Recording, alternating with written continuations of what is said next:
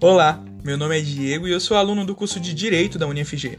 Na disciplina de Administrativo 1, nós vamos falar sobre o interesse público, sua conceituação jurídica.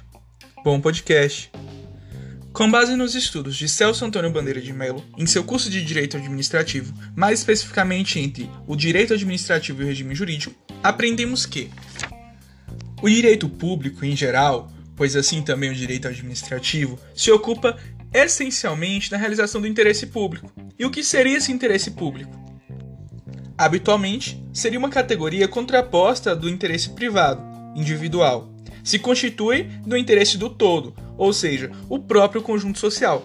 Assim como acerta-se também em sublinhar que não se confunde com a somatória de interesses individuais peculiares de cada qual, mas que transcende o interesse próprio de cada um. O interesse público é o interesse do todo, do próprio corpo social. É uma função qualificada dos interesses das partes, um aspecto, uma forma específica de sua manifestação. Certamente, podemos dizer que o interesse público não é senão uma dimensão dos interesses individuais. Afirma-se também que qualquer ato administrativo que dele, do interesse público, se desencontre, será necessariamente inválido.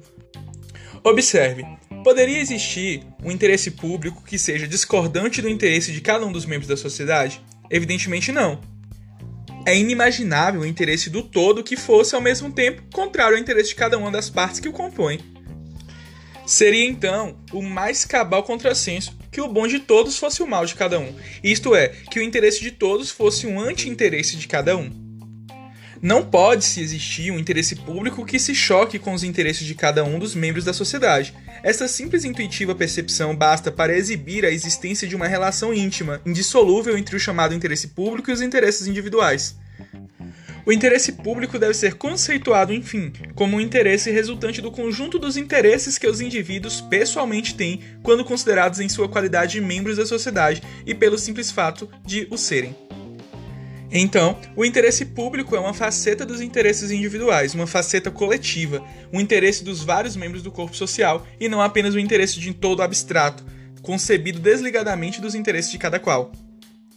Com essas observações, conseguimos ainda desmascarar o mito de que o interesse de qualificados como públicos são insuscetíveis de serem defendidos por particulares. Essas foram breves considerações sobre o interesse público na dimensão do direito administrativo. Muito obrigado por me ouvir.